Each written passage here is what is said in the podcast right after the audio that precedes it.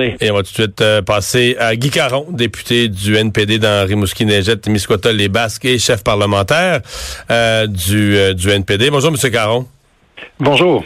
Est-ce que la session parlementaire qui s'amorce aujourd'hui pour vous a moins d'importance que l'élection partielle dans Burnaby Sud, où votre chef veut se faire élire? Je pense qu'à partir de maintenant, tout est important de la prochaine campagne. On commence, commence la campagne électorale officiellement dans à peu près huit mois et demi, neuf mois. Alors, tout ce qui va se passer va constituer un événement important. Euh, l'élection partielle, je vous cacherai pas, être importante, tant à Burnaby Sud qu'à Outremont pour nous autres.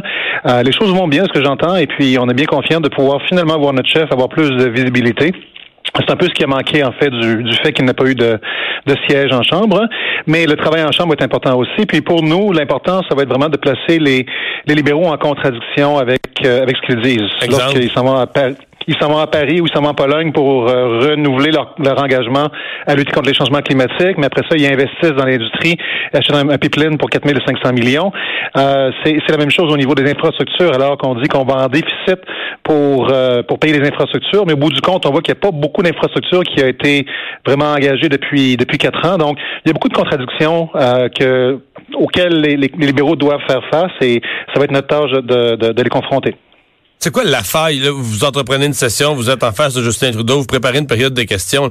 C'est quoi la faille du gouvernement libéral? C'est quoi la faille de Justin Trudeau, la première qui, qui, qui est frappante dans votre esprit? Ben, la, je dirais la première, comme, j'ai la chance de lui poser des questions à chaque jour, je peux vous dire que ce qui me surprend toujours pour un premier ministre, c'est qu'il a besoin de lire sa feuille pour pouvoir comprendre la position de son parti. C'est ça sur n'importe quel enjeu. Je m'attendrais à ce que le premier ministre connaisse vraiment la, la, la, la position du parti qu'il dirige, du gouvernement qu'il dirige. Et, bien souvent, c'est pas le cas. Euh, si on prend des enjeux bien spécifiques, il y a beaucoup de difficultés réellement à, à pouvoir vendre la salade de son de son gouvernement en ce qui a trait particulièrement au changement climatique. Il, il parle les deux côtés de la bouche au bout du compte. Et il revient toujours à la même formule désuète, comme quoi on peut pas, peut pas s'occuper de l'environnement sans, sans parler d'économie. Les deux vont main dans la main. Sauf que lorsqu'il est confronté au choix entre les deux, ben c'est toujours l'environnement qui prend le bord, même s'il veut tenter de diriger le gouvernement le plus vert euh, de, depuis toujours au Canada. Alors, c'est le genre de contradiction qui va lui faire mal au bout du compte. Hein.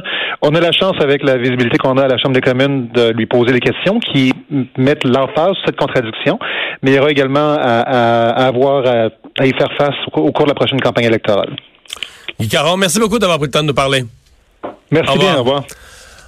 On va s'arrêter, on va aller à la pause. Dans un instant, les sports. Deux heures d'info. Le retour de Mario